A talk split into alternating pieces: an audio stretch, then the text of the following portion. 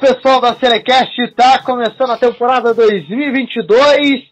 A Fórmula 1 começou com tudo e quem tá aqui comigo para comentar mais uma vez, Nicolas, como que você tá, Nicolas?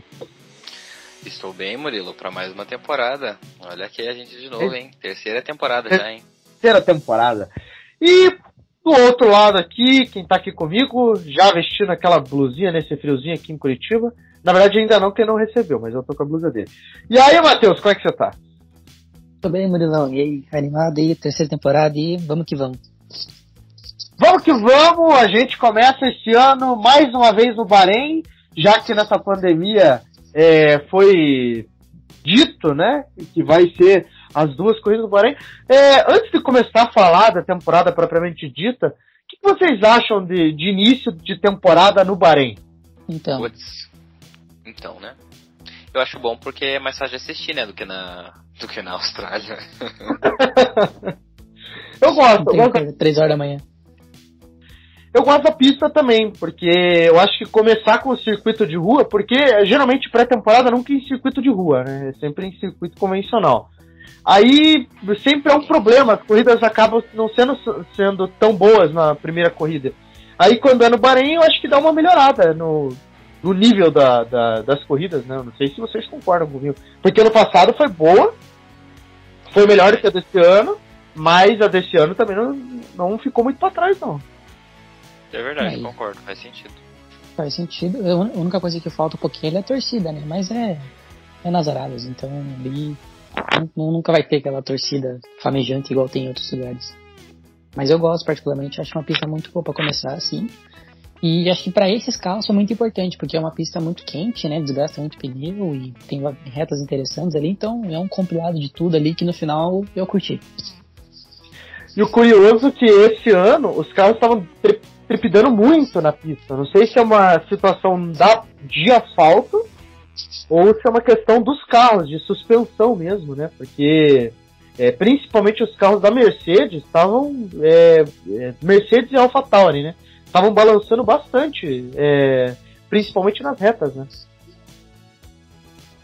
Estavam. É, tem isso, né? Era era um, digamos, um dos receios, uh, podemos dizer assim, uh, de, de, dessa ideia desse novo regulamento com o famoso efeito solo, né? Que foi, foi a primeira vez que, que testaram, não testaram, né? Mas que o regulamento era mais ou menos desse jeito.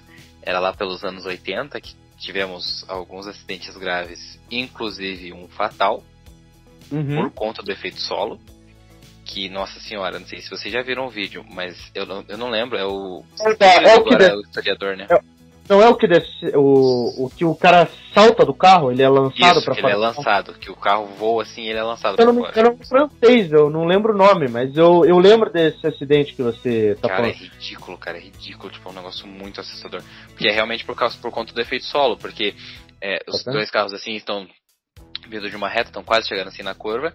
E, e um, o carro que está atrás, ele toca no, no, pneu do outro e sobe um pouquinho, né? A parte da frente. Só que com o efeito solo, como todo, toda a parte aerodinâmica é projetada para que esse ar passe por baixo mesmo do carro, faz com que o carro dê um mortal assim no ar e nossa, o piloto é lançado assim, na, nossa, é muito, muito, muito, muito feia mesmo a, a imagem assim.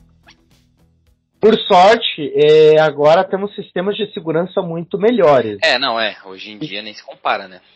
Mas a preocupação que eu vi que estava tendo pra, em relação a isso é em eventuais colisões, né? Que o carro ele que é, os carros desse ano tão, dá para ver que eles têm uma distância maior do chão do que estava tendo para a temporada passada.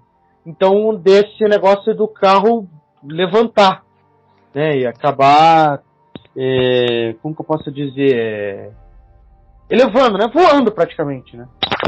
É, é, é o, o, o, ponto de, dessa temporada é que a diferença na altura da, em relação ao chão é principalmente na parte frontal, né? Porque tipo, até ano passado, os carros na parte frontal eram mais baixos, a parte traseira meio que variava muito, né? Era um, um grande exemplo era a Red Bull, que tinha o famoso rake bem alto, né? Que é a diferença entre a altura da parte frontal com, com a parte traseira. A Red Bull realmente era muito alta a parte traseira. Mas os demais carros eram mais equilibrados. Só que hoje o padrão dos carros é realmente ter essa parte dianteira bem mais alta, se comparado ao ano passado. Até mesmo porque não, na ponta do bico não tem mais aquele, aquela entrada de ar que, que tinha nos carros passados, né? Aquela grande entrada de ar que, que espalha o, o, o ar, o ar, o ar para dentro do, do, do, carro, né? Nesse, nesse ano tá espalhando para fora, né? É, daí tá tendo essa a, abertura embaixo. E em falar nisso, o que, que vocês acharam dos carros para dessa temporada? Vou começar com o Matheus aí. É, pelo menos pelo estilo, assim, mais ou menos pela é, beleza, dinâmica dos carros. O que, que você achou aí, Matheus? Então, Murilo, só para complementando ali que você estava falando do, do, dos carros quicando, né? Eu estava vendo uma, um, uma matéria de um site jornalístico aí, que eu não vou comentar o nome, que não, não patrocina nós ainda. Mas oh, cara. É... Não, mas eles estavam falando que realmente esse efeito de pula-pula do carro é por conta da passagem de ar, né? Porque hoje os carros estão jogando ar para fora e não muito para dentro. E aí, hum. como o carro tá mais largo também, toda essa parte de, de ar, ele passa tanto de baixo quanto dos lados. E quando pela traseira tá um pouquinho mais alta, o ar sai tipo, tudo bagunçado ali, e tá causando esse, esse efeito aí de pula-pula. Tá bem bizarro, a gente viu aí nos treinos, viu? o Gasly, o Hamilton aí, então os caras estavam pulando um monte. Mas, cara, em relação aos carros, eu gostei muito particularmente. Acho que de todos os 20 carros que a gente tem no grid, por questões de aerodinâmica e beleza, acho que não tem um ali que você fale que, que é feio, que é ruim, assim, sabe? É, acho que nas pinturas eu nem, nem preciso comentar ali. Cara, acho que todas as equipes ali foi bem. Com a exceção da Alpine. É, eu ia falar da Alpine já, já ia comentar da Alpine. Eles meio que vacilaram. Sete belo, né? É, mas de resto, cara, aquela a, a asa traseira ali curvada, cara, ficou muito bonito, eu praticamente gostei. Ali as rodas com a 18 com aquela fechada, com a roda fechada ali também, que dá, dá um efeito é, pro carro assim, de, de, beleza também, eu curti bastante. E, cara, parece que os carros estão monstruosos, assim, porque estão largos, estão altos, tem uma roda grande, cara, tá, tá bem massa, eu curti. O Nicolas ele tinha comentado comigo é, em relação à aerodinâmica do carro para essa temporada, que, é, que ele tinha visto em algum lugar. Era alguma coisa das porcentagens da onde estava a separação, né, Nicolas? Exatamente, o Nicolas também é informação, né? É, jornalista mesmo. É, não, mas falando sério, é, há um tempo, bem no início da, desse ano, é, eu vi alguns, algumas imagens, alguns gráficos de, de quanto uh, cada parte do carro representava para a aerodinâmica é, por completo, né? Então até ano passado, até 2021, uh, a parte, tanto a parte dianteira quanto a, o, assim, né, a asa dianteira, a, o assoalho e a, a, asa traseira representavam cerca de 33% cada uma delas, né, uh, de toda a questão aerodinâmica do carro. Mas hoje, com esse novo regulamento, esse novo, essa nova ideia de carro, é muito da ideia do, do, do efeito solo, só o assoalho representa 50% dessa, dessa, de toda essa porcentagem em relação à aerodinâmica, né? Então, os, da outra metade, né, fica 25 da, da asa dianteira e 25 da asa traseira. Então, o efeito solo, esse assoalho diferenciado, que a gente tem comentado até aqui, tem essa representação de metade de todo o efeito aerodinâmico do carro hoje. Então é completamente diferente, né? Por do, do ano passado. Então, realmente, uh, as asas perderam um pouco da importância. E daí vem aquela discussão: quão diferente está sendo o DRS esse ano? A minha opinião, assistindo a primeira corrida, tenho a impressão de que o DRS faz com que o carro que está atrás chegue com grande vantagem da frente mas não tanto quanto era o ano passado, porque ano passado era mesmo, meio que abriu o DRS já era. Eu sinto que esse ano ainda há disputa. Apesar a famosa ultrapassagem seca, né? Agora ele, ele coloca o carro próximo ao carro da frente e dá a possibilidade do carro que está à frente se proteger. É, tanto que aparece é, no Drive to Survivor, é, se você for olhar as ultrapassagens, elas são todas secas. Não é aquela ultrapassagem que o piloto raras exceções, é claro, que o piloto tem aquele combate roda a roda, com, como aconteceu é, nessa corrida. Já indo, falando agora da, da corrida, acho que é, é, interessante já comentar, já que eu falei aqui, a McLaren, né, cara? A gente teve aí, é, pontos altos, mas também tivemos grandes decepções, né? Nesse prime nessa primeira corrida. Parece que voltamos em 2016 com a McLaren. Eu vou deixar ah, com o Nicolas essa. Se divirta. Não, não, não, vai, vai, filho, vai, vai, vai. Pode, pode deixar que eu descasco depois. Cara, então, primeiramente, a, a McLaren entrou com, com o patrocínio do, do, Google ali na roda, né? Mas acho que era o do Internet Explorer, né, cara? Acho que não deu muito certo tá ali. lento o negócio, tá puxado. Cara, eu achei bizarro desde, desde os dos treinos, eles já não estavam andando bem. Problemas no carro, não conseguiam tirar tempo ali do pessoal. E na corrida isso se confirmou, né? Até na classificação ali. Cara, decepcionante. Eu acho que assim, tudo bem, é a primeira corrida ainda, mas eles vão ter que ralar muito para conseguir chegar ali no pelotão da frente. A gente tá vendo equipes aí, como a gente vai chegar lá, né? Haas, outras equipes também que não eram tão expressivas ano passado, que estão correndo bem.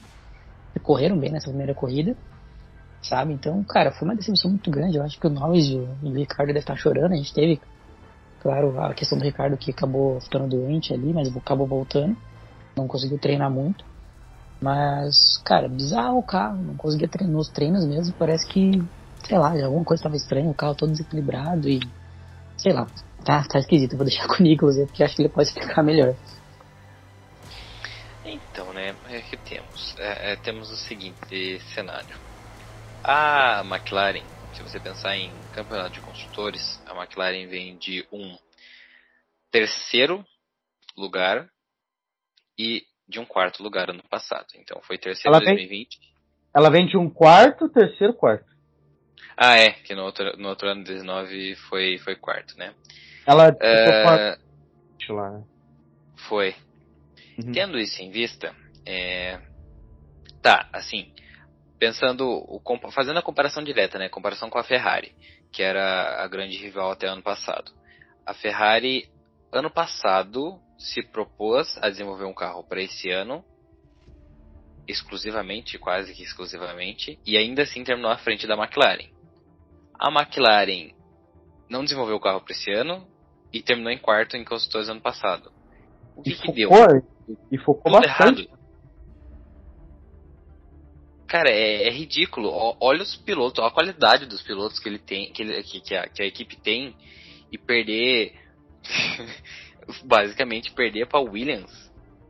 Quem tem um Williams, Latifi e Albon, e eles têm o mesmo motor. Então, o mesmo motor, né? A mesma unidade de potência como um todo.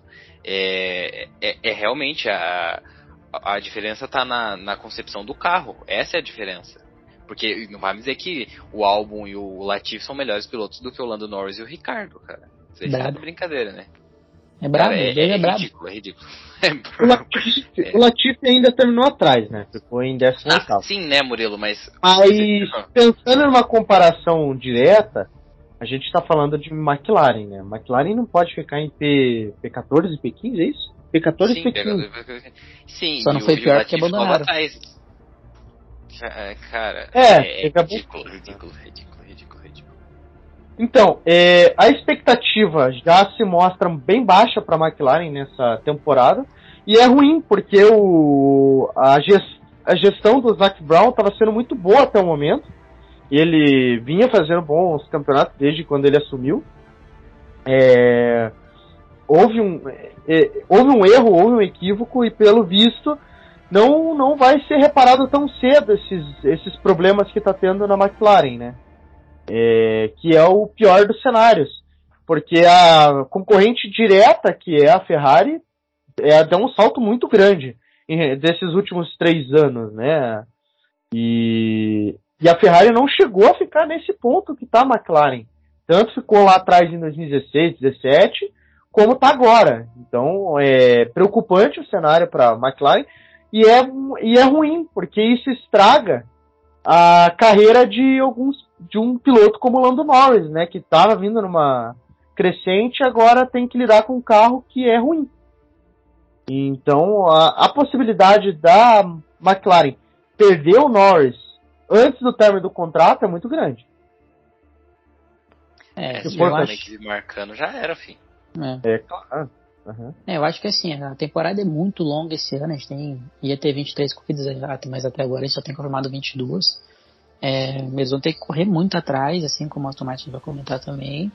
Mas assim, para reparar erros assim, porque eles estão muito lentos, né? Então, se fosse ali igual a gente vai comentar também na Mercedes, mas conseguiu pelo menos ali chegar no pelotão da frente, agora perder para uma Williams, perder para uma Haas, perder para uma Alfa Romeo, visto o que aconteceu na temporada passada, alguém faltou, faltou as aulas aí a pré-temporada aí.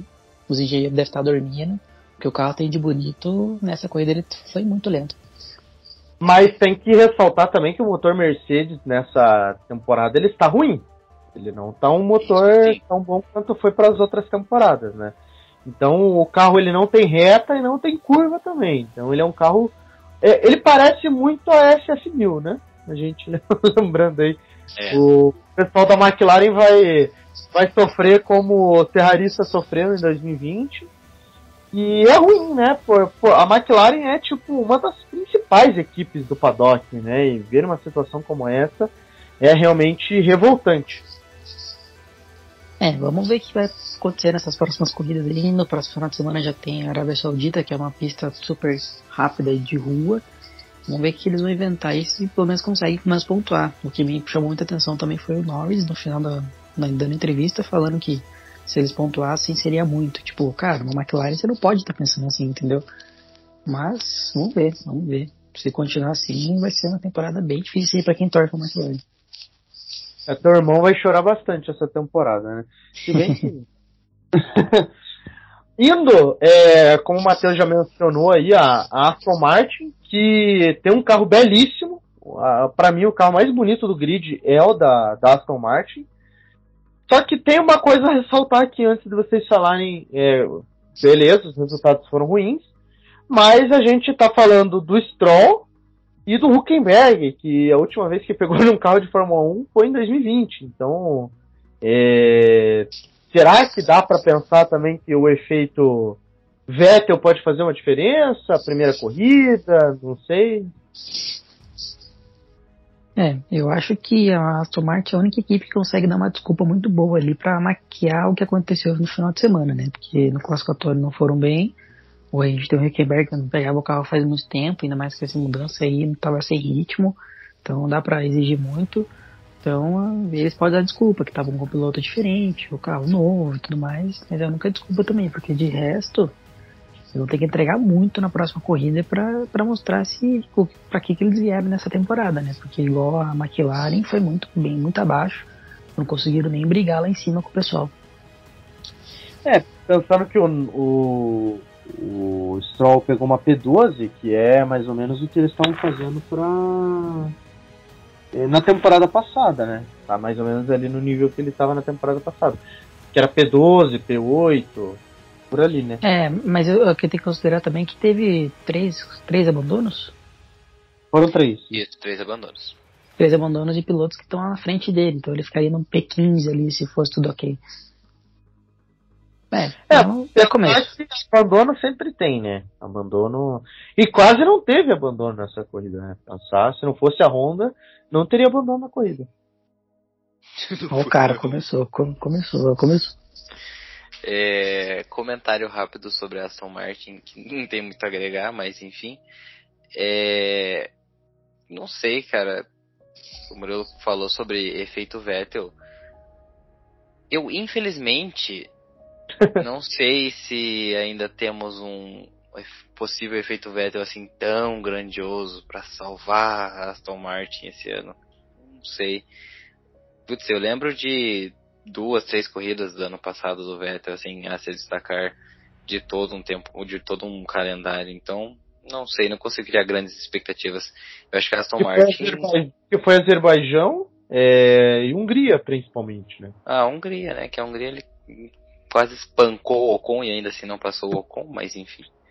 É, mas, putz, não sei se ele vai conseguir tirar uma grande carta da manga. O carro é muito bonito, o carro é gigantesco, é lindo, maravilhoso, o carro verde ainda, mas esse ano não sei não, eu acho que deu ruim. Hein? E isso levanta uma bandeira porque a, a gente já começa a desenhar ali como que vai ser as disputas né, entre equipes nesse ano, que é o principal, os, os construtores. Né? É, Aston Martin, que veio, né, se, se propôs a entrar como essa equipe para conquistar o quinto lugar, digamos assim, agora quarto, né, por conta da, do déficit aí da, da, da McLaren, é, sai atrás novamente, né? Mais um ano que ela sai atrás. Ano passado ainda a Alpine conseguiu ser é, pior que a Aston Martin, mas esse ano dá para ver que eles saem muito atrasados em relação a, ao AlphaTauri e a Alpine, né? Que são os dois rivais é, naturais da, da Aston Martin, né? E é muito curioso como que a gente já observa isso, já consegue tomar certas decisões, certos caminhos logo na primeira corrida, né? Só pelo comportamento dos carros. É, a gente estava muito na incógnita, né, do que, que, ia acontecer e tudo mais nessa primeira corrida, que quem quer se destacar, o que ia acontecer. Só que ela deu muita brecha para a gente poder até ver coisas lá no futuro, né, que a gente está vendo, pode visualizar com resultados, que é Aston Martin, uma McLaren, uma própria Mercedes talvez não brigue pelo título. Então, cara, tá bem. Eu, eu não esperava tanta, tanta emoção assim no, no começo da temporada. Bem, Nicolas, tocou já no, já no, no início ali. A gente não, eu falei que talvez, tá? Falei que certeza, falei talvez. Ah, é assim. Tá bom. Eu aceito o comentário. Respeito. E, vamos para Williams, que tem a pior dupla de pilotos do, do grid. Eles conseguiram Opa, ter pior. Ah, aí você matou no peito uma boa, hein? Não, mas é, não vou abrir essa discussão porque é assim. Tá bom. Deixa Mas é o carro mais bonito. Você tem alguma outra equipe que você acha que tem uma, uma dupla pior? Não, uma conjuntura pior não, não. É, eu, eu parei para pensar. É que assim, a Alpine se salva pelo pelo pelo pelo pelo, pelo Alonso. Mas... E Malemar, Malemar, a Alfa Romeo ainda se dá uma esperança com o Bottas, né? E, e não sei, né? Tem tem a incógnita do, do novato lá do chinês. Então, tá bom, me convenceu que, ela, que a Williams ainda é a pior mesmo. Que até agora eu tô tentando entender por que, que o álbum foi chamado, sendo que ele nem é um aporte financeiro tão grande assim. E ele não é um piloto tão. É, ele não é um piloto interessante em nenhum sentido. É. Pra. Ele o Red Bull no, no capacete, né? Isso é importante. É. Então, tipo, é, é, é uma relação que fica muito ruim para Williams no, no, geral, né? Uma equipe que depende da Mercedes. Parece que vai se desenhando uma saída da, da, da Mercedes da Williams, né? Desse vínculo Mercedes-Williams. Ainda mais com essa contratação do álbum que meteu o Red Bull mesmo capacete, tá nem aí. É, então é complicado é, ver assim como que tá essa, essa relação. E o álbum, ele se mostrou que realmente ele tá fora de forma, né? Quantos erros que ele teve na corrida, né? Erro de curva, de, de frenagem. Ele tá realmente fora de forma. Acho que vocês estão ele... se equivocando no comentário. O, qual cara deve querer defender só porque é piloto Academia Red Bull? Não, ele, ele é defendeu o Latifi, ele defendeu o Latifi, cara. Ah, o Latifi, olha, cara, você ah, que olha. Você não vai fazer isso aqui É estritamente agora. proibido defender Latifi nesse podcast. não, eu não vou defender, mas ó, o, Latifi, o Latifi, o cara é tão brabo, o cara decidiu um título no passado. O cara é brabo. Esse... Você tá querendo ser censurado de um nível que eu... Censurado? Diga não a censura. E o, e o álbum, cara, o álbum já disputou corrida com o Hamilton. Perdeu todas? Perdeu todas, mas disputou, entendeu? O cara é brabo também. Então, assim. Na verdade, todos que estão no grid estão disputando corridas com o Hamilton, né? Mas. É... o modelo, mas o modelo é chato também, né? Mas o Latifi, o La, mas, o, mas o, o Latifi é de, é de, o cara decidiu um campeonato. Então o cara é brabo e não tem o que falar. Se for assim, o Timo Glock também é um puta piloto. É brabo também. Brabo. É, eu gosto que o Matheus admite que o Latifi foi quem definiu um campeonato, né? Então tudo bem, isso daí já é, já, já, já, é importante pra mim. É, foi, foi, foi, foi a ocasião, né? Nós já, já, já comentamos sobre. É, não, um comentário rápido. Assim, se é, a, a, a Williams. É, é assim, a, aparentemente a Williams vai brigar com a Aston Martin, né? Apesar de ter é. uma dupla de pilotos pior, tem a mesma unidade de potência mas ainda assim ao meu ver, vai entregar mais do que a Aston Martin.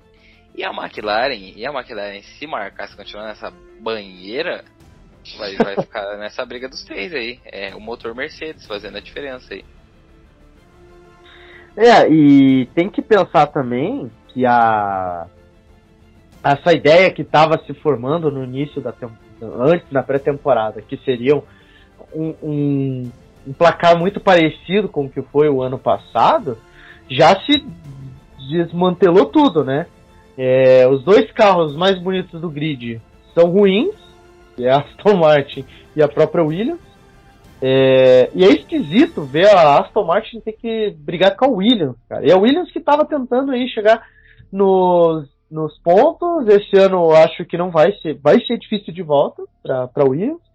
E Nicolas, com esse novo chefe de equipe, que agora me fugiu o nome, que ele é. Ele era chefe de equipe de equipe de rally, né? O é, Capito. Capito, Capito. Jos Capito. Jos, sei lá como pronuncia. É Capito. Jos Capito. Jos Capito. Jos Capito, isso mesmo. Ele. Será que ele vai ter mão para lidar com dois pilotos tão abaixo do nível que é a Fórmula 1? Ele já, veio de uma, ele já veio de um lugar do automobilismo bem diferente do que é a Fórmula 1, né? Inclusive é de off-road para pista, né? Para carro de velocidade, né? Uhum. Então já se mostra um, um diferencial aí dele, né? Apesar do ano passado ter conseguido bons resultados, né? Mas tinha o Russell, né? Então. é, o Russell facilita um pouco as coisas. Então, boa pergunta. Assim, o Latifi é ridículo como piloto de Fórmula 1, isso é claro e evidente. Isso antes da, do acontecimento do, do, do, ano passado? Não, sim, sim, não, não, não. Isso daí desconsiderando completamente a última corrida do ano passado. Isso já era histórico, assim, do, do Latifi. Ele tá na equipe, obviamente, pelo patrocínio da, da família, que é o grande patrocínio do negócio. Não entendi, como você comentou antes, não entendi a a ideia do álbum. O álbum ele teve assim um início muito interessante, mas assim, é, eu tô falando, mas eu tô discordando da minha própria fala. Se você parar para pensar, o álbum começou muito bem, ele só não conseguiu bater de frente com o, o Verstappen. Mas se você olhar, mas ninguém ele... consegue bater o, o, Verstappen porque ninguém consegue domar aquele carro da, da RBR. Então, pode ser que ele seja subestimado. Eu acho que foi uma boa aposta da Williams e vai dar super certo. não, mentira. falando sério. Falando sério, não, não, não, falando sério, pera, deixa eu falar sério. É, putz, não sei. Eu, eu, eu sinto que esse, esse chefe de equipe, esse tal de Capito aí, é muito. Não, não sinto paixão nele. Eu sinto que ele tá ali pelo dinheiro.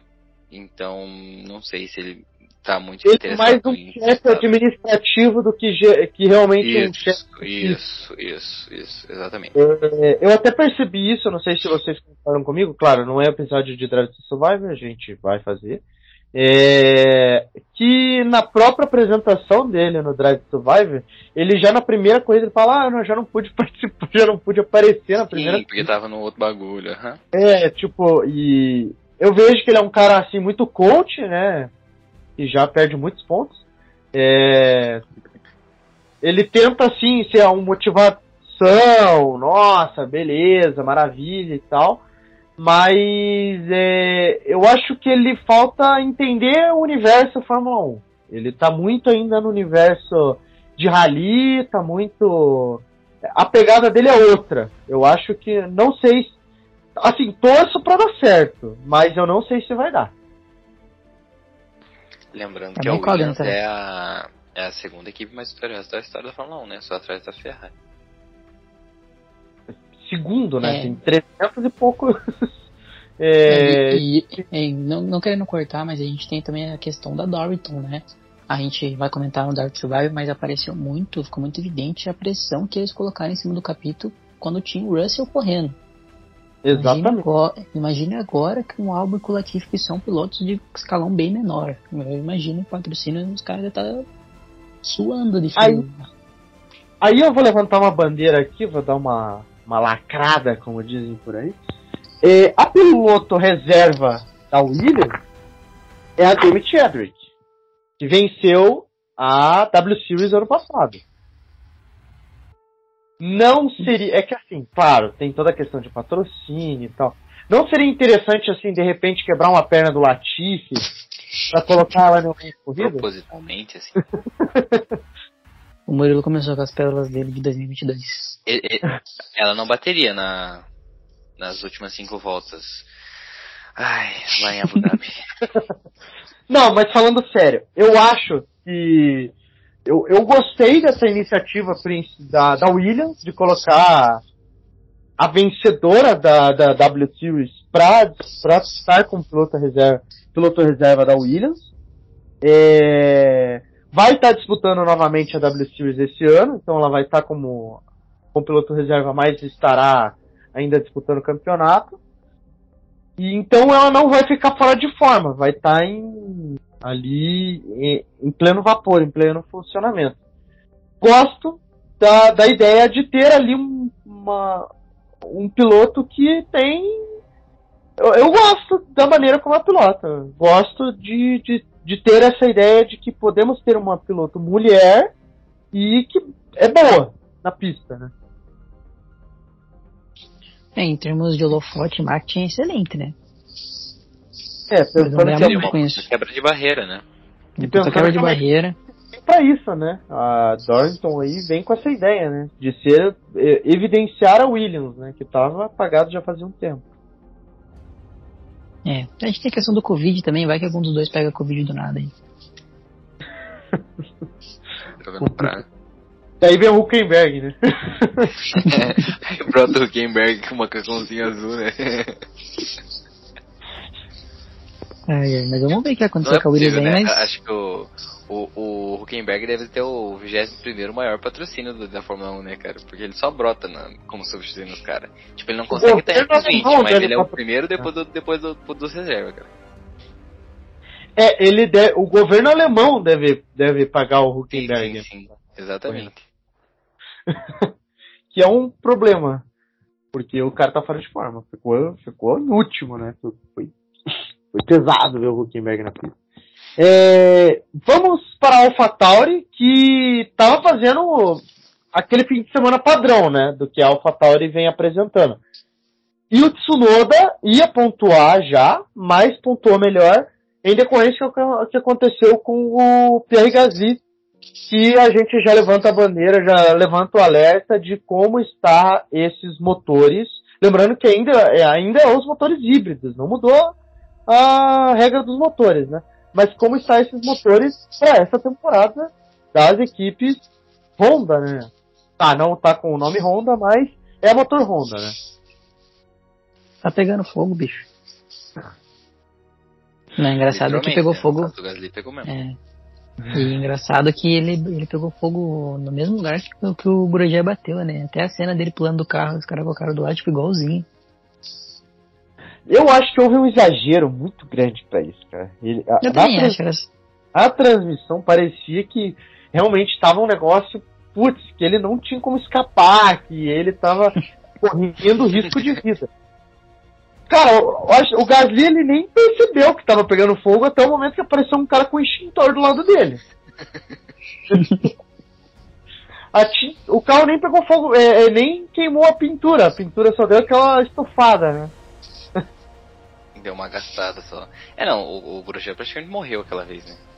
Ele comparação. renasceu. Ele foi. ele renasceu, mas É. esse não.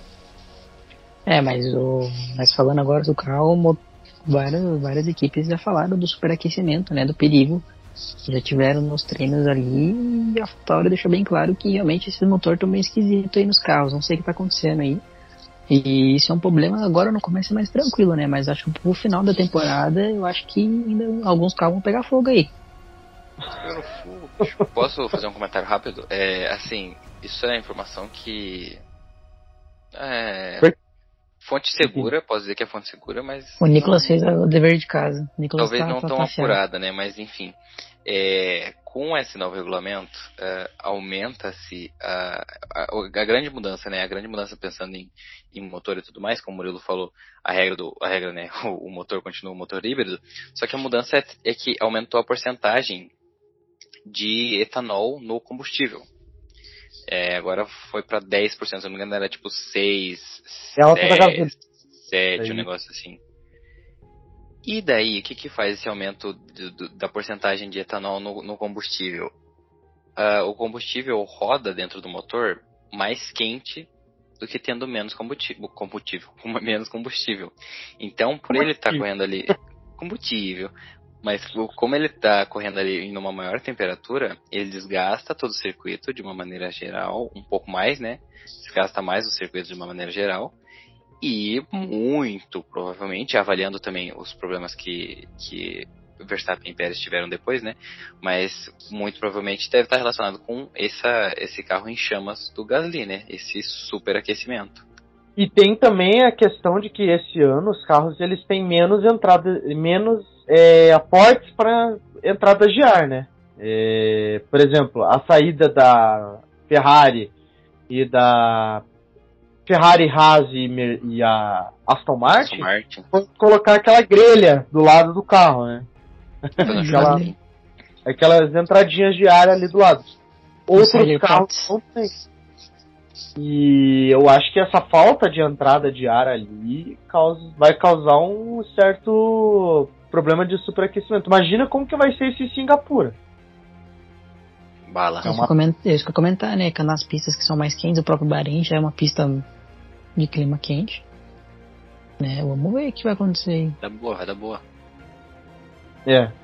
E o curioso é que o Tsunoda ele fez uma corrida tranquila, não, não, não teve muito muitos problemas. Ele pontuou, assim como pontuou no, pass- ah, no ano passado. E vale ressaltar, né, que como esse a gente estava falando ali do, do- da maneira como esses novos carros estão se comportando em pista, o número de ultrapassagens que teve durante a corrida, né? Então agora os pilotos têm que trabalhar mais dentro do carro, né? O ano passado dava para ficar segurando o cara ali atrás por várias voltas, agora não. O número de ultrapassagens que teve, o Tsunoda viu ultrapassar uns 500, parecia que ele tava jogando Top Gear, passando um monte de gente e não saía da, da mesma posição. Ele até, até- pelo menos até boa parte, eu não lembro, eu não lembro o número final, mas até boa parte do- da corrida ele tava liderando aquela, aquele ranking, né, da, da, Aram, da Aramco, né, que é aquela disputa de mais ultrapassagens, que ano passado acho que o Vettel ganhou, né? Vettel Alonso, sei lá, não lembro. É, foi o Vettel. que ganhou. Foi o Vettel, né? Aham. É, ele ficou em oitavo no final da corrida. É, terminou em oitavo, fazendo quatro pontos. Só um comentário rápido, é, que eu tava vendo, tava vendo em grupos da Fórmula 1 de, no, no Facebook, porque o único sobrevivente da- das equipes da RBR foi o Yuki Tsunoda, né? E o motor é Honda. o motor é Honda. eu, eu vi um meme muito bom, tipo, é, instruções das, com as saídas dos engenheiros da Honda. Aí, tipo, vários manuais, todos em japonês. Por isso que ninguém mais entendeu o bagulho. Porque só o cara conseguia ler, né, irmão? Aí é isso, só, só sobrou o cara. Mas o Bom dia. ele é um cara tão preguiçoso que é capaz dele não ler ainda. Se Só Exatamente. ser japonês só pra ele e ele não lê. Isso. Nossa, nem- enfim. É, vamos agora falar da, da Alpine. Da, da Alpine não, da Alfa Romeo. Acho que pa- passando de japonês pra chinês. Cara, é, eu tava meio receoso de como seria a estreia do Joe Zhu. E acho que é Zouju, Zhuzhou, não sei como que fala direito. É, vai demorar um pouquinho pra gente pegar é, esse chinês dele aí. Chama, chama só de chinês. Fala chinesinho. E é xenofobia. Aí é xenofobia. Vou chamar ele de piloto Coronavac. É, Ah, isso daí não é. Isso não é. Não é xenofobia. Beleza. Você tava olhando aqui, esse pau, o outro nome dele é mais fácil. É Guanyu, eu acho. Guanyu Zhou. Eu acho alguma coisa nesse sentido. Tá só piorando. tranquilo. Suave. Na transmissão os caras falando Joe. Joe. Então, É que Zhou, aí é errado sei também lá. porque eles estão americanizando um negócio que não é pra americanizar. Tudo errado, tudo errado. Enfim, militando aqui, mas tudo bem. é, o Xi Jinping, ele fez uma corrida.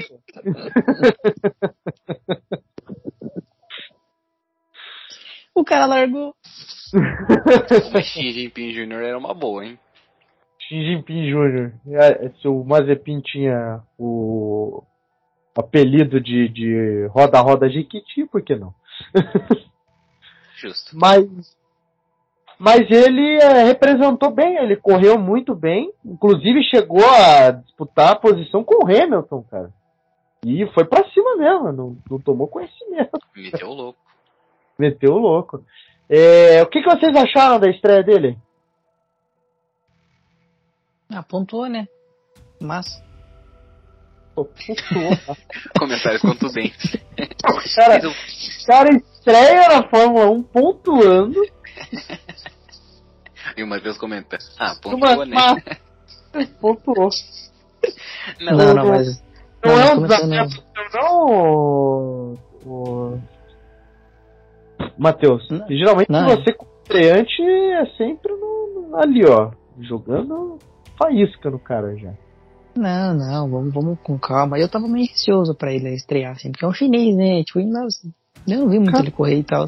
Porque lá tem muito trânsito, daí eles não, conseguem correr, isso você tá dizendo? Não, não sei. É, sei lá. É que quando É um por falta de chinês. histórico, eu acho mesmo, né? É, não tem corredor É, chinês, né? primeiro Nunca chinês teve. da- Primeiro chinês da Fórmula 1, bem lembrado. E, e ele. Eu, eu gostei. Eu acho que ele vai. putz, é, é que a gente falou isso do Tsunoda ano passado. Mas é, acredito que ele vem com. Ele vem um cara centrado pra, correr na Fórmula 1. E, e o companheiro dele, que é o Bottas, ele acompanhou bem o Bottas durante a corrida, né? O Bottas ele tomou uma certa distância no final. Mas é, gostei da estreia dele. E falando de Bottas, aproveitando aqui, cara, como Bottas ele não sabe largar em maneira alguma, né? Ele não sabe largar. É, O Bottas ele tem, se colocar ele largando com o carro em movimento, é capaz dele perder posições. Pô, mas que já tem contra o Bottas, cara. De... Cara, ele largou lá na frente, ele foi parar na, na primeira, antes da primeira curva, ele tava quase em último. Não, mas eu Ele é concordo. prejudicado. Ei, mas eu posso, posso fazer um comentário meio polêmico? Depende. Se não cometer nenhum crime, pode falar. Não, o que, que eu ia comentar é o seguinte, cara. Eu acho que da, essa, temporada, eu acho que a dupla mais interessante é a da Alfa Romeo. Pra ser bem sincero. Hum. que sentido? Eu, eu, ti- eu tive essa percepção depois que acabou essa primeira corrida, porque a gente tem um piloto muito experiente, que é o Bottas. A gente sabe que ele cometeu algumas falhas, mas ele ainda é o Bottas, né? Então, Algumas falhas não. Ele, ele é o Bottas, é só isso que você precisa falar. Ele comete falha. sim. Mas ele é um cara que corre bem, é um cara experiente, já ganhou título de construtor com o Hamilton de boa, entendeu? E, cara, a gente tem um estreante que, quando os dois estavam juntos, o, o chinês respeitou muito o Bottas. Então, assim, eu acho que a Romeo tem muito pra ganhar com essa dupla, cara, pra ser bem sincero. Porque eles, dá pra perceber que eles estão com motor bom, porque é motor Ferrari. Então, pra mim, é a dupla mais interessante por, essa, por esse motivo. A gente tem um estreante muito massa, que apresentou uma boa, muito boa corrida. Sem Bom, medo. na, na Stock Car. Não, é porque assim, você vê um cara normalmente quando estreia, tipo igual o Tsunoda. O Tsunoda estreou com medo, batendo, cometendo um erro. Agora o chinês não, chegou, já foi pra cima de todo mundo e pontuou, ganhou moral pra caramba. E se, cara, se continuar nessa pegada aí, só tem o que ganhar. E o Bottas com um cara muito experiente que nunca teve, quis passar por cima de ninguém. E eu acho que vai ser interessante, cara. Essa é a minha opinião. Eu acho. Mas você não acha que isso tem tudo pra esquentar o clima dentro da, da, da Alfa Romeo? Porque a Alfa Romeo teve vida tranquila até, até, até então. Porque o Raikkonen era um cara que tava no canto dele, não tava nem aí pro Giovinazzi. E o Giovinazzi era aquele piloto, né? Quando dava, aparecia. Agora, tipo, tem um estreante que, que, é- que evidentemente quer mostrar serviço logo no seu primeiro ano de, é, de, de Fórmula 1. Aí do outro lado tem o Bottas, que é um piloto que, querendo ou não, é um piloto frustrado.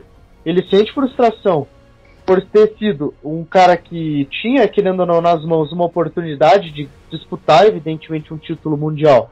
e nunca teve essa. Eu não vou dizer essa capacidade, que é uma palavra muito pesada, apesar de ser um pouco de verdade. Mas ele nunca chegou lá. E o cara que veio antes dele na, na, na Mercedes era o, o, o Rosberg, que chegou a, a bater o, o Hamilton, né? E o Bottas ele não atingiu as expectativas, é um cara que sempre estava em xeque na Mercedes, tanto que todo ano era a renovação de contrato de um ano, só de um ano, só de um ano, e sempre tinha. Existia essa expectativa de quando o Bottas ia sair. Pro Hamilton era um piloto perfeito, claro.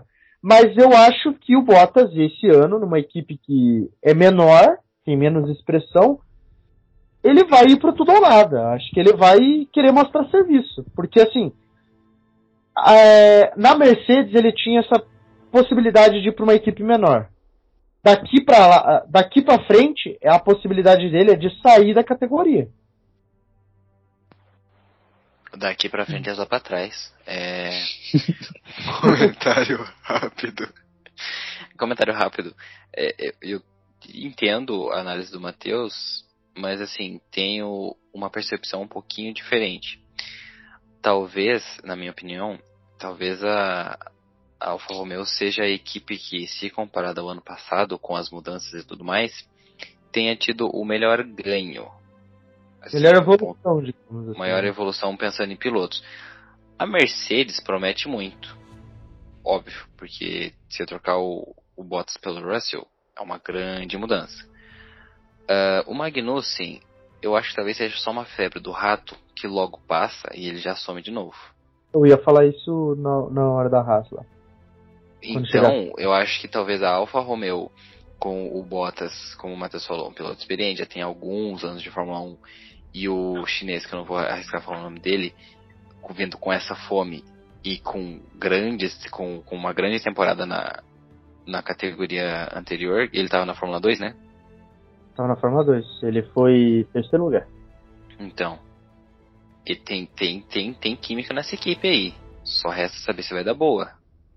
Mas... E tem que pensar também. É, é isso que eu tô falando. É, pra primeira corrida, tá tudo certo, tá tudo bem.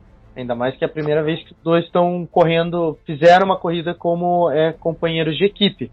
Mas o Bottas a gente sabe que ele já faz tempo que tá querendo ser esse cara, o ter evidência. Na Mercedes ele tinha essa consciência, a experiência dele traz essa consciência.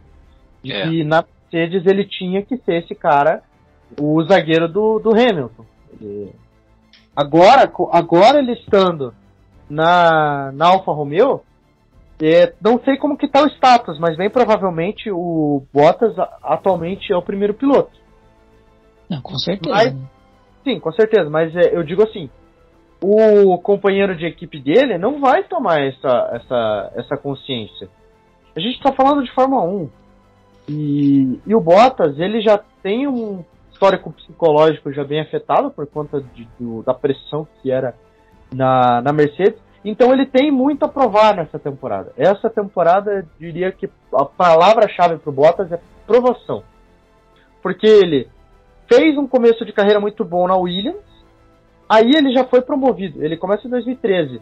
Em 2017 que ele chegou na, na, na Mercedes, né, Nicolas? Foi, foi. É que o Rosberg ganhou em 2016 e parou, né?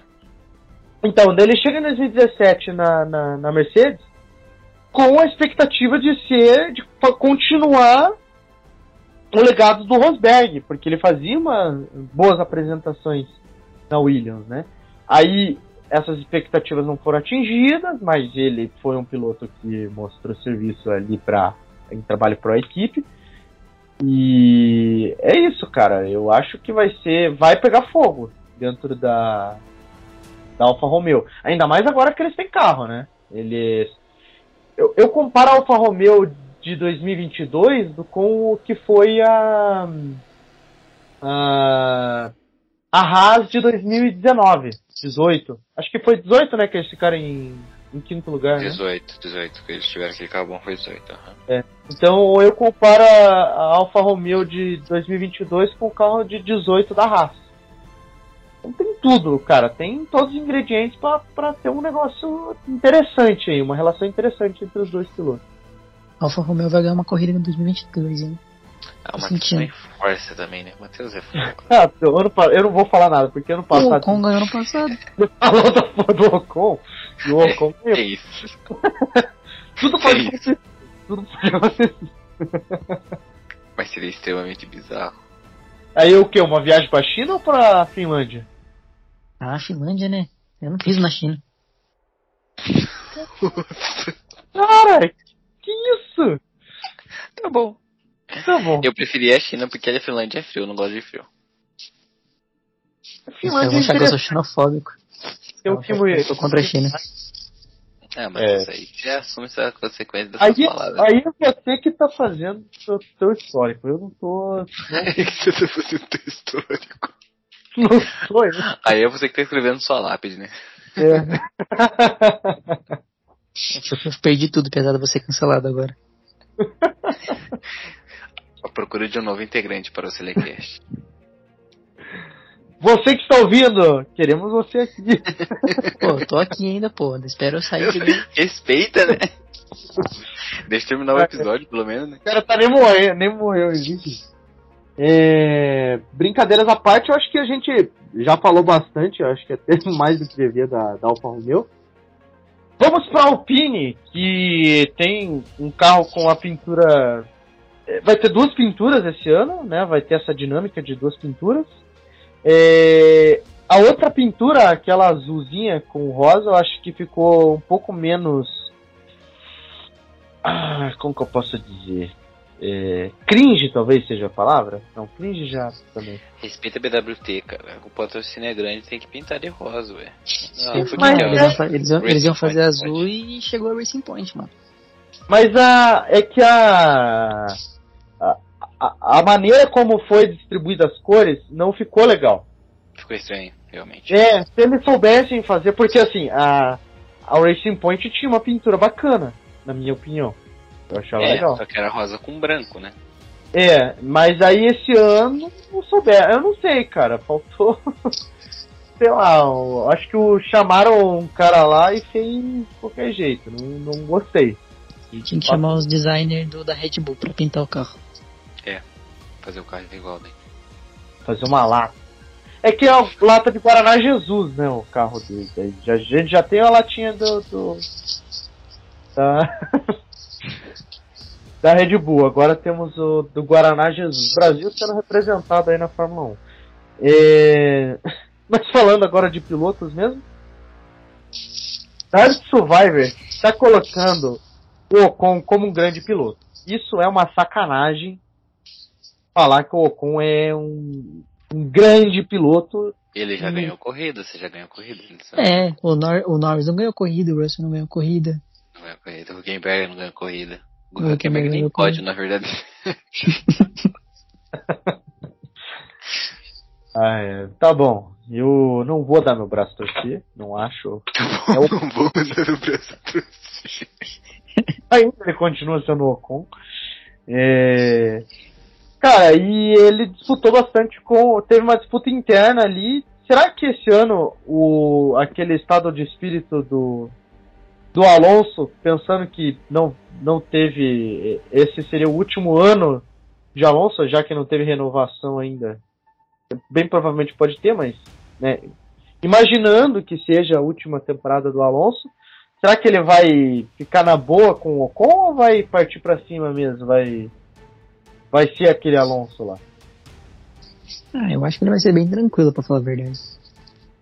Também acho. Eu acho que ele tá numa versão paz e amor. Próximo a se aposentar, o Venhão tá de boa. Ele sabe que a Alpine investiu muito no, no, no Ocon pra seu futuro e tá Cara, pra, isso pra corrida É mesmo. 2062 com o Ocon, então.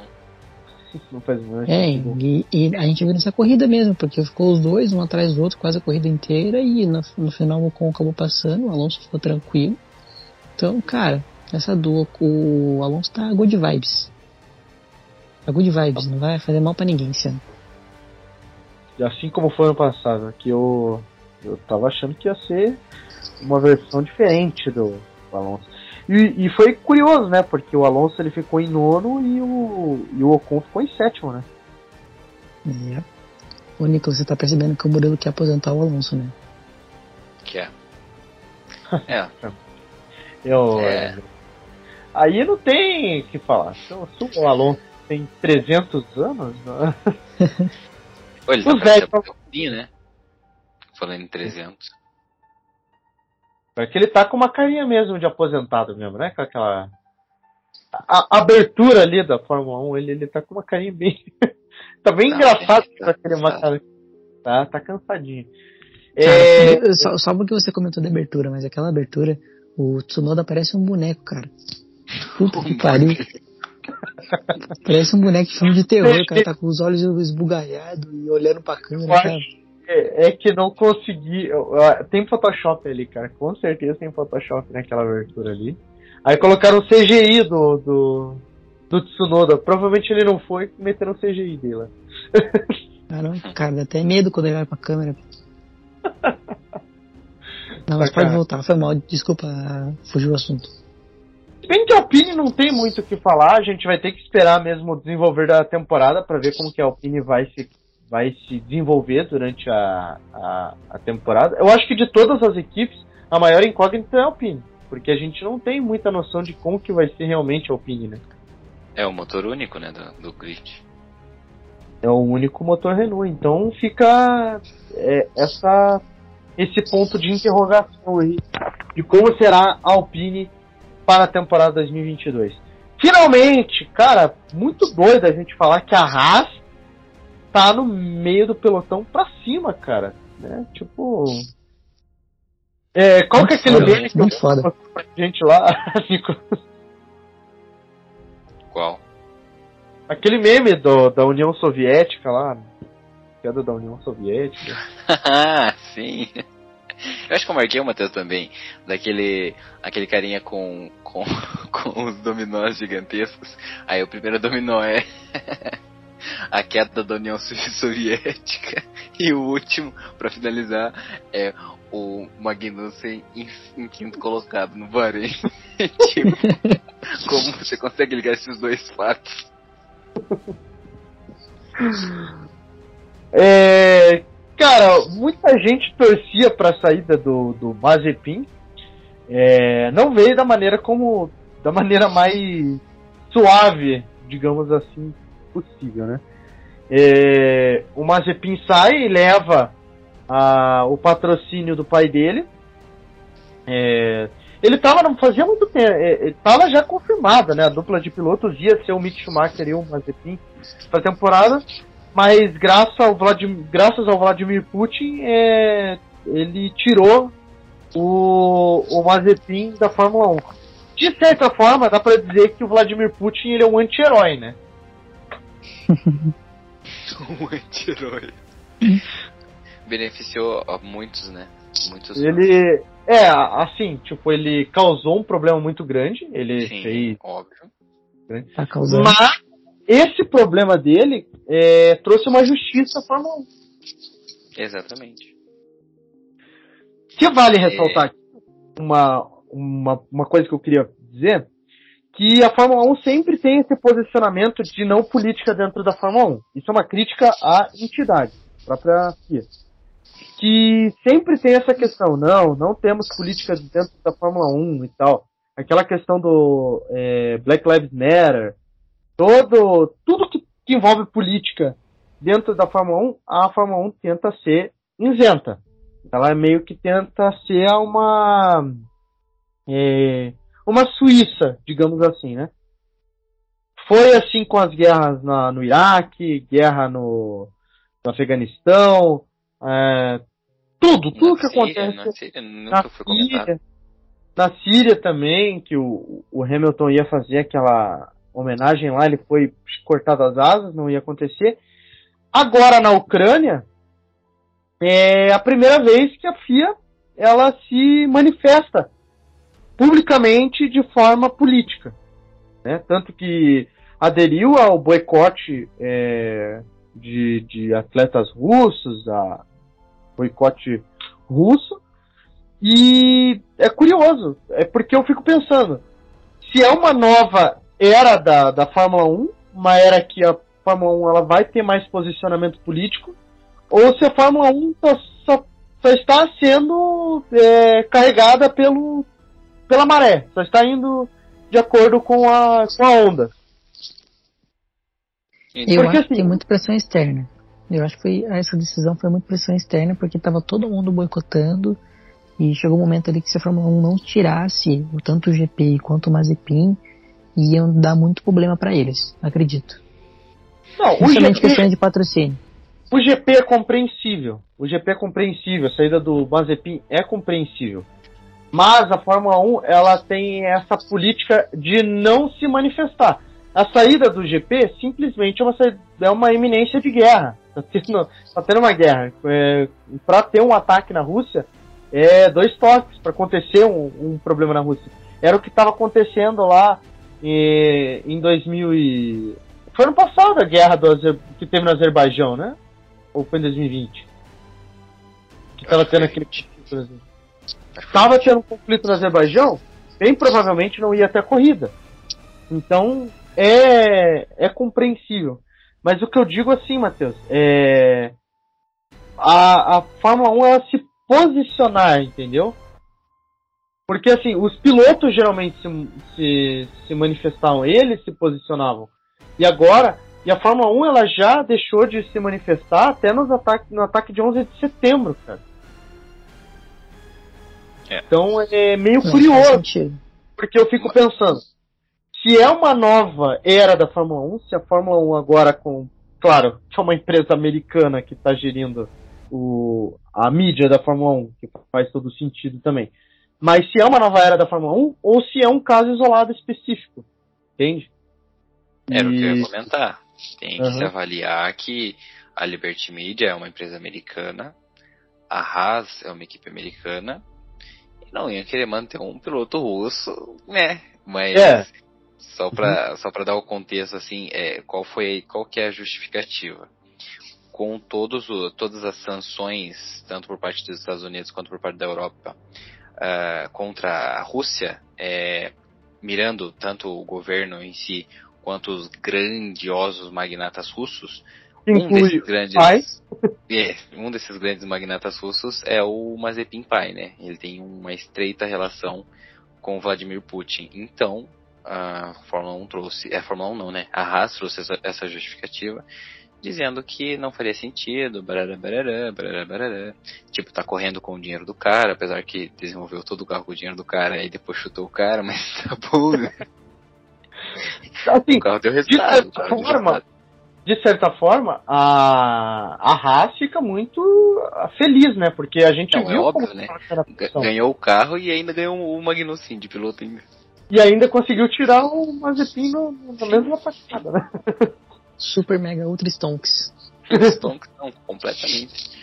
E o Stonks que meio caiu no colo deles, né? Não que eles tenham ido buscar, né? Tipo, o Putin invadiu a Ucrânia e beleza, tá bom. Uniram um útil ao agradável. E é curioso, porque assim, até o próprio Gasly foi com o capacete lá, é, Stop War. Eu acho uma iniciativa muito legal dos pilotos. Eu gosto dessa, dessa iniciativa. Só que é uma crítica que eu tenho à Fórmula 1, porque, cara, teve tantos outros eventos desde 55 até 2021 passíveis de um posicionamento mais rígido da Fórmula 1 e agora é, é, um evento grande, é um evento histórico, mas a gente teve outros eventos de, de igual magnitude a princípio, né? Porque a gente não sabe onde vai parar isso aí.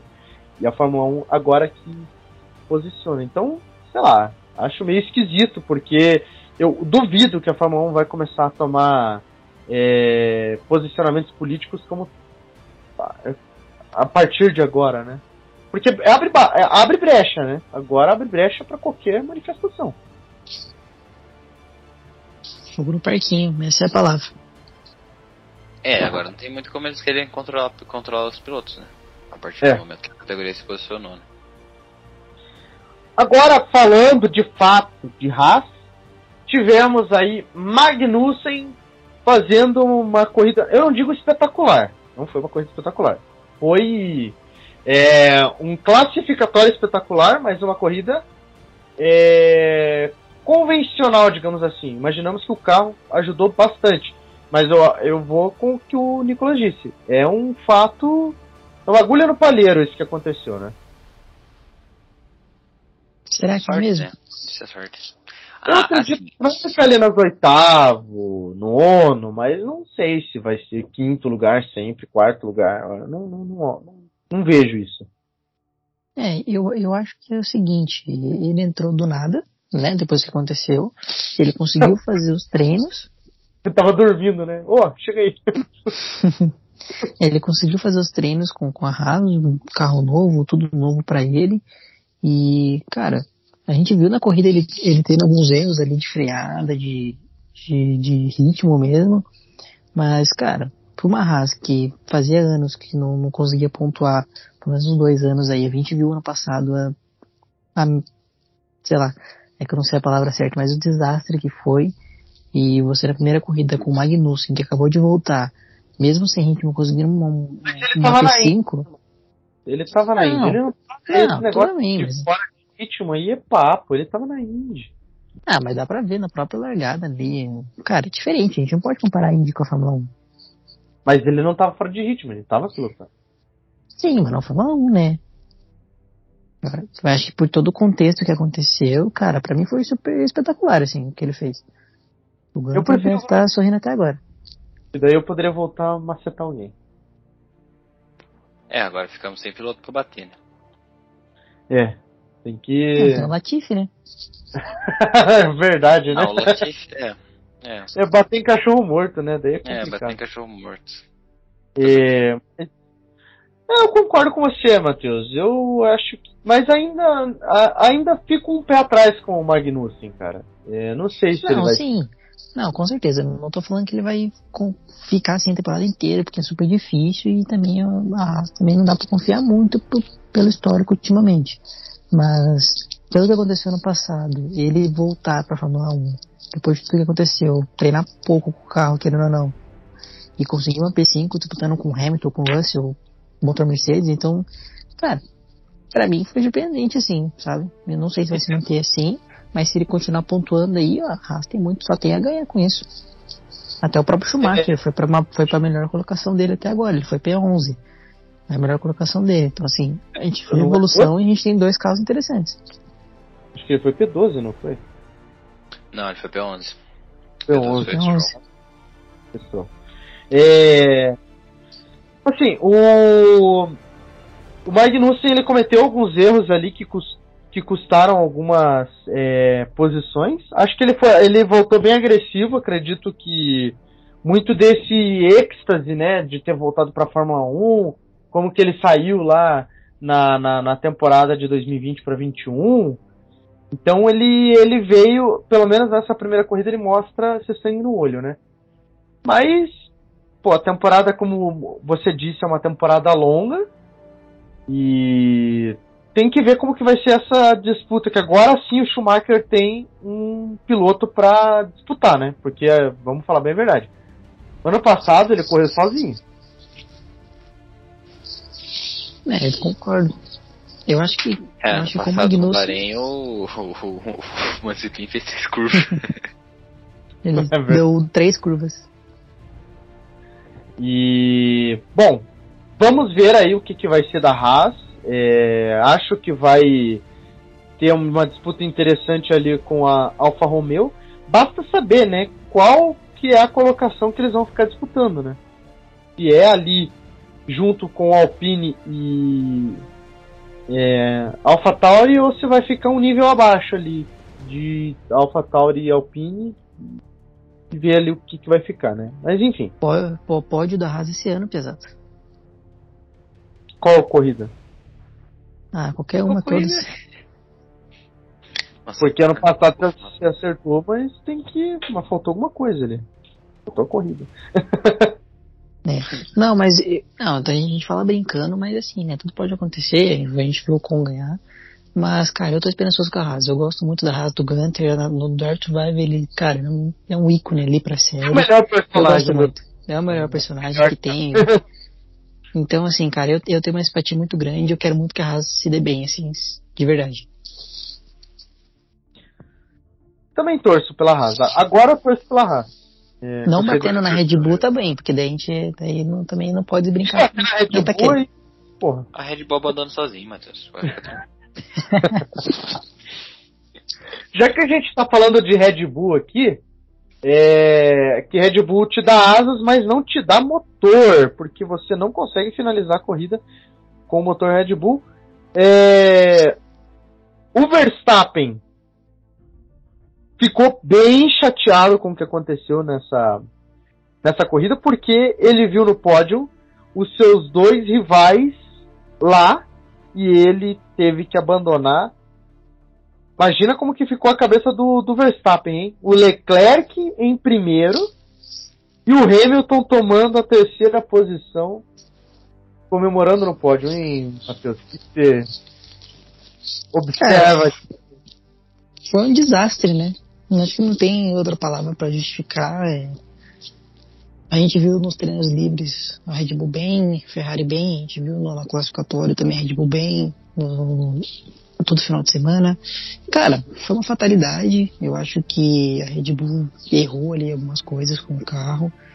Eu acho que o, também o Max pode ter forçado um pouco mais ali, principalmente naquela, naquela hora que ele estava disputando com o Leclerc, eu acho um pouco provável, mas já chega um erro de cálculo ali, a gente viu que o Verstappen estava com problema no freio, estava com problema no volante, né, na, na, direção, teve o problema do combustível que o pessoal também comentou. Então, cara, é, é, é bizarro porque não foi só o Verstappen, né, o Pérez também morreu o carro, então, sim, foi um começo desastroso, é, a Red Bull vai ter que correr muito atrás. É, porque tudo, tudo, que, tudo, tudo que eles não queriam que acontecesse aconteceu, entendeu? E pro Verstappen tem que ter manter a cabeça firme agora, já o próximo final de semana reverter essa situação, porque a Ferrari pontou com os dois carros lá em cima, já abriu. A Mercedes, querendo ou não, mesmo com um carro, não tendo um carro tão competitivo nesse GP, mas pontuou com o Hamilton em terceiro e, e o Russell em quarto. Então, cara, foi desastroso e o Horner vai ter que fazer mágica nessa próxima, próxima corrida aí para pontuar e, e, ter um carro consistente, porque foi, pegou todo mundo de surpresa, né? Porque o carro estava indo muito bem, no entanto, que todos os jornalistas, as páginas estavam falando, ó, a Ferrari e a Red Bull têm os carros superiores essa temporada, pelo que apresentaram nos treinos. Então, vamos ver, cara, mas eu fiquei bem triste, é, não esperava, é, até esperava que o Leclerc ganharia a corrida pelo final de semana que ele fez, mas eu não uhum. esperaria que os dois carros da, da Red Bull iriam apagar assim do nada. Acho que pegou todo mundo de surpresa. Aí é, seria, teria que ter uma bola de cristal muito muito mãe de Iná, né? Teria que ser aquele o é, Walter Mercado para saber quem que, que, que, isso ia acontecer. Nicolas, é, se, você imaginava que ia acontecer um, um fim de semana tão mágico assim para você, né? Tão mágico.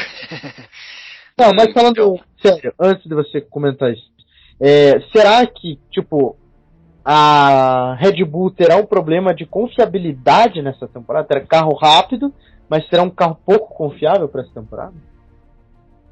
É...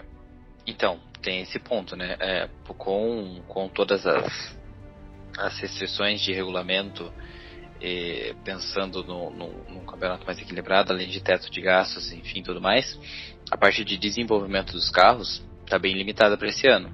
É, a única coisa, assim, o grande ponto que pode ser investido é na confiabilidade do carro. E aparentemente esse é o grande a grande questão da Red Bull, pelo menos foi o que aparentou esse ano, esse, esse ano não, né, essa corrida. Porque é muito estranho os seus dois carros abandonarem com uma diferença de duas voltas. Foi o que eu brinquei lá no nosso grupo. O carro da Red Bull tem prazo de validade, porque, cara, na volta 54 o Verstappen abandonou, na volta 56 né, na 56 abrindo para a última volta, o, o Pérez abandonou. Putz. Logo quando o Pérez estava crescendo do Hamilton, né? Exatamente, foi. Ele defendeu, né, a primeira tentativa do Hamilton na volta anterior, mas né, no que seria a segunda tentativa do Hamilton, segunda ou terceira, é, que seria a última volta, era a última tentativa, o carro do Pérez simplesmente parou e largou, foi embora. Não teve o que fazer. Assim, é, como vocês falaram, o carro da Red Bull promete muito. Talvez esteja atrás só do carro da, da, da, da Ferrari em, em, desempenho. Só que se o carro não conseguir completar a corrida, não adianta nada. esses pontos preciosos, não, não vou dizer que vai fazer diferença né, no Campeonato dos Construtores, porque a gente tem tipo o maior calendário da, da, da, da história da Fórmula 1, né? Mas que prejudica, putz, né? Se você pensar que as suas duas grandes, grandes rivais fizeram o máximo de pontos possíveis para elas, né? E você zerou, complexo. E... complexo. Bom, vale ressaltar que a Red Bull ela teve realmente essas perdas aí, a perda dos dois carros. E isso é bem preocupante, né? Porque um carro é, que não é confiável, porém é um carro muito veloz. Porque na pré-temporada a Red Bull, juntamente com a Ferrari, dominaram todos os treinos, tanto lá em Barcelona é, quanto propriamente aqui no Bahrein. Então é muito muito curioso ver como que vai se comportar esse, esse carro da, da Red Bull, mas é muito preocupante também, porque a Ferrari é um concorrente que vem muito forte. O Leclerc e o Sainz andaram muito bem. O Leclerc é, teve um desempenho um pouco melhor do que o Sainz, mas o Sainz não ficou muito aquém, né? É, vale ressaltar que a própria é, Red Bull já está desenvolvendo o próprio motor. Então esse é o primeiro ano que a Red Bull está montando o seu próprio motor, apesar de ser é, meio revestido de Honda ali, né? Então é, são os engenheiros da Honda, só que é tudo da Honda, só que não carrega o nome Honda, né? É, é o que aconteceu, daí deixa meio a desejar como que estava acontecendo, porque a, a, a Honda fez um trabalho muito bom no ano passado, entregou um bom motor e agora tem essa questão de confiabilidade. Mas é algo que pode mudar aí de acordo com o decorrer do campeonato, né? A contrapartida, a Mercedes vem numa queda, uma decrescente muito grande. É só observar como foi o desempenho tanto do Russell e do Hamilton, ambos andaram em tempos muito parecidos. É, parece que o Russell já estava pilotando essa a, a, um carro Mercedes há muito tempo. Né? Ninguém duvida da capacidade do Russell. É, salve aí o que ele vem fazendo desde que ele entrou na, na Fórmula 1. Né? Então é, tem que ver como que vai ser o comportamento desses carros. O Bahrein é uma pista é, muito constante, é uma pista muito singular. É, ela tem ali uh, os seus trechos muito bem desenhados. Então uh, é, é, é, assim, é mais ou menos como é, são todas as pistas, a maioria das pistas do calendário da Fórmula 1. Né? Tem que ver agora como que vai ser em Jeddah, que é uma pista muito irregular, porque ela é a, ela tem uma mistura muito explosiva, sendo a pista a segunda pista mais veloz do campeonato, e a segunda maior pista desse calendário da Fórmula 1, além de ser um circuito, basicamente um circuito de rua. É, será diferente, tem que ver como que vai ser essa questão de superaquecimento dos carros, porque apesar de ser à noite também, né, Jeddah fica muito próximo ali no, ali no Oriente Médio, né? Então Basta ver como que vai ser esse comportamento dos carros, principalmente ficar de olho na Red Bull, se ela vai conseguir é, desempenhar melhor do que desempenhou na nessa corrida do Bahrein. A Ferrari, é, acredito que vem muito forte, tem que ver como esse carro vai se comportar nesse tipo de circuito, porque é uma pista muito perigosa. E vamos ver aí se é, sinceramente, eu acho que a Ferrari vai ter uma vida tranquila em, Jeddah também, mas é sempre bom ficar de olho, né? Como que vai ser esse comportamento aí dos dois carros. Acho que é isso por hoje, né? Então, vou aqui me despedindo. E aí, Matheus, quais são as suas considerações finais? Deixa o seu falou aí. É isso, Murilão. Obrigado, muito obrigado pela participação, pelo convite novamente. E nos vemos em Jeddah, na Arábia Saudita, né? Vamos ver aí pra ser uma corrida bem, bem top. Valeu. Que isso, Matheus. Eu que agradeço aí a sua participação, a sua parceria que você tem com a gente aí. Nos vemos em Jeddah e também me despeço dele, o queridinho das mamães, das vovós, Nicolas! E aí, Nicolas? Dê as suas considerações finais aí também. Mais um episódio aí gravado, mais uma nova temporada aí, como a gente disse início, terceira temporada. E essa temporada promete muito, por mudança de regulamento e tudo mais. Vamos ver o que vai rolar aí no decorrer. Mas valeu. É isso aí, valeu Nicolas, muito obrigado aí por ter essa parceria com a gente. E obrigado você que nos acompanha aí pelo Jogada de Mestre e acompanha principalmente aqui o Selecast, que chega a sua terceira temporada, quem diria. E deixa o convite aqui.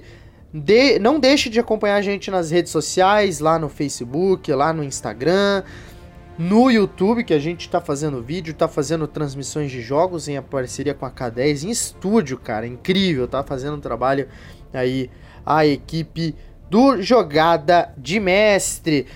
Nos vemos agora somente em Jeddah daqui uma semana, onde teremos participação especial. Então, fica daí que eu fico daqui. Nos vemos em breve. Tchau, galera!